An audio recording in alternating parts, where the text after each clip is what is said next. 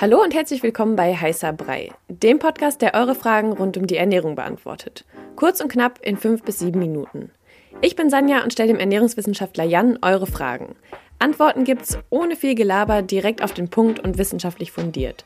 Stellt uns eure Fragen via DM bei Instagram an koro-de. Und jetzt viel Spaß mit der Episode. Heute sprechen wir über Psyche und Verdauung und wir kennen doch alle diese Redewendungen irgendwie in Stresssituationen, dass man sagt so, boah, schlägt mir auf den Magen oder das muss ich jetzt erstmal verdauen. Das hängt ja auf jeden Fall dann irgendwie zusammen. Korrekt, ja. Wie denn? Also die Psyche hat auf jeden Fall einen Einfluss auf die Verdauung und umgekehrt. Es gibt ja die Darm-Hirn-Achse sozusagen und die ist keine Autobahn. Das ist eine Verbindung zwischen Darm und Verdauungstrakt, aber insbesondere Darm und der dem Gehirn, unserem Gehirn, unserer Zentrale, die irgendwie gefühlt alles steuert. In Klammern dachte man zumindest. Inzwischen weiß man, dass im Darm so viel los ist. Da sitzen zum Beispiel unzählig viele Bakterien, die einen Einfluss haben, zum Beispiel auch auf unser Immunsystem und da super, super wichtig für sind. Und man weiß heute, dass psychosomatische Störungen. Das kann ganz vieles sein, aber unter anderem auch Verdauungsbeschwerden. Zum Beispiel Blähungen, zum Beispiel Durchfall, Verstopfung, Übelkeit, Erbrechen. Ja, das wären so typische Sachen. Und ich glaube, du hast ja schon gesagt, das kennt ja jeder. Also Prüfungssituationen und man muss entweder auf Toilette mehrfach, wenn man aufgeregt ist, oder halt gar nicht. Ne? Ähm, und, und das ist halt so ein Beispiel aus dem Alltag, was, glaube ich, alle kennen. Ne? Eine Prüfungssituation oder ein Bewerbungsgespräch, ein Date, irgendwie alles und dann muss man vorher noch mal dreimal aufs Klo. Übelst romantisch. Ja, übel romantisch, aber so ist das halt, ne? Und ähm, genau, also da sieht man schon, dass eben die Psyche, äh, also Stresssituationen beispielsweise, mhm einen Einfluss auf die Verdauung haben. Und man weiß ja auch, es gibt ja Sympathikus, Parasympathikus beispielsweise und der Parasympathikus, also der eher entspannende Teil, ist also dafür verantwortlich, auch dass ne, irgendwie auch zum Beispiel Schließmuskel sich entspannen. Aber umgekehrt, der Sympathikus, der Fight-Modus, der Kampfmodus, ähm, der ist auch verantwortlich dafür, dass man zum Beispiel dann vielleicht mal Durchfall hat oder sehr, sehr schnell aufs Klo muss, weil ne, wenn der Bauch voll ist, kannst du nicht werden. gut, genau, kannst du nicht gut sprinten, du kannst nicht gut, also nicht gut weglaufen und nicht gut kämpfen.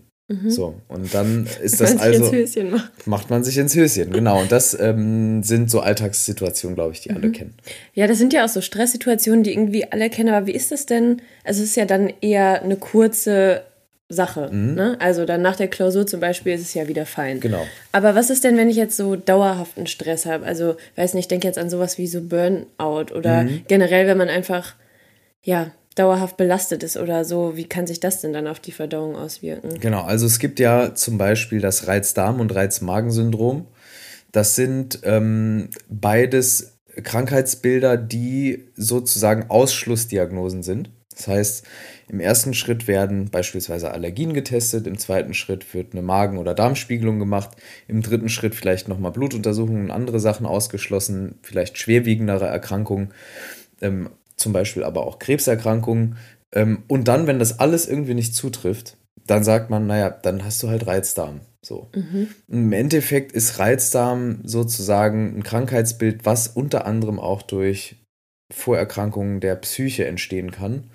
Also zum Beispiel Depressionen, Angststörungen äh, und so weiter und so fort. Also das kann schon auch auf die Verdauung schlagen. Das Blöde ist, es ist dann so ein Wechselspiel, dass du stresst dich über die Maßen durch zum Beispiel eine Angststörung. Das schlägt auf die Verdauung. Die Verdauung wird immer schlechter, zum Beispiel Durchfälle oder Blähungen beispielsweise. Mhm. Das schlägt wiederum auf die Psyche. Ja, weil man dann sein normales Leben nicht führen kann. Genau, so. das wiederum führt zum Beispiel vielleicht zu Einsamkeit, Vereinsamung. Das wiederum schlägt auf die Verdauung.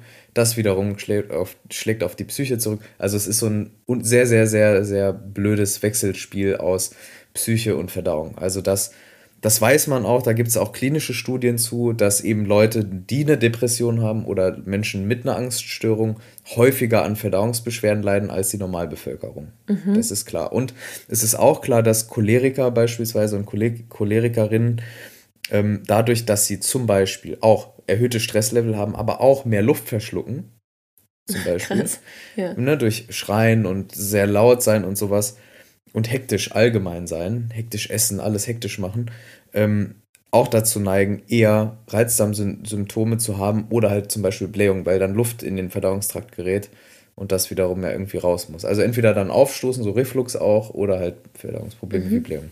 Okay, wir haben ja jetzt schon so über diese eine Seite vor allem mhm. gesprochen, also dass die Psyche die Verdauung ähm, beeinflusst. Wie ist es denn jetzt aber, wenn ich, weiß ich nicht, immer Blähungen zum Beispiel mhm. habe? Müsste ich mir dann auch mal Gedanken machen, ob irgendwas mit meiner Psyche nicht stimmt oder ist das ein bisschen ja, weit hergeholt? Doch, das kann auf, nee, würde ich auf jeden Fall machen. Also ich würde eh bei so einem Symptom wie Blähungen sehr ganzheitlich rangehen. Also wie gesagt, die Psyche hat einen Einfluss darauf, ob man das hat, ob man das entwickeln kann, so eine, so eine übermäßige Blähungsproblematik, sage ich mal. ähm, und dann ist es natürlich auch so, wenn man das eh schon hat, dann achtet man immer drauf. Dann hat man, kommt man irgendwann diesen Confirmation Bias rein. Man nimmt also irgendwas wahr, zum Beispiel einen Pups, und das, der ist ja in erster Linie ganz normal, ja? ja. Wenn man aber übermäßig darauf achtet, dann denkt man bei jedem Pups, fuck, das war einer zu viel, quasi. Ja. Und das ist halt, das wird dann zum Problem. Ja, okay, verstehe. Also sollte man sich auch mal Gedanken machen, ob man vielleicht zu viel Stress hat, ob irgendwas, Absolut. weiß nicht, Beziehungen nicht stimmen, famili ja. familiär oder so. Ja, aber trotzdem nicht vergessen, dann am Ende vielleicht nochmal der Disclaimer und Hinweis, das ist nicht alles. Ne? Das ja. kann auch einfach eine Allergie sein. Es ja. kann auch einfach irgendwie eine Unverträglichkeit sein. Ja, oder wenn man gerade viel Kichererbsen gegessen hat, ja. muss man sich auch nicht Und wundern. nicht dran gewöhnt ist. Genau. ja. Oder, genau. Okay. Und wie ist das, wenn man jetzt zum Beispiel dieses Reizdarmsyndrom diagnostiziert hat? Also gibt es wahrscheinlich jetzt keine konkrete Antwort drauf, aber weiß ich nicht, wenn man Verdauungsprobleme und Stress hat, was hilft? Was hilft? Also auf jeden Fall, wie gesagt, ganzheitlich äh, untersuchen lassen. Ähm, am besten würde ich empfehlen, zu mehreren Fachmenschen zu gehen. Einmal Gastroenterologie, einmal Ernährungsberatung, einmal Allgemeinmedizin. Ähm, und dann wirklich mal durchchecken lassen. Ne? Auch auf Allergien, Unverträglichkeiten, dann in der Ernährungsberatung mal ein Ernährungstagebuch vielleicht durchgehen, mal gucken, okay, stimmt da, vielleicht isst man auch einfach zu viele Ballaststoffe und am Ende isst man irgendwie 100 Gramm Ballaststoffe am Tag statt der empfohlenen 30 bis 50 und dann ist es irgendwie auch logisch, dass man Blähungen hat zum Beispiel.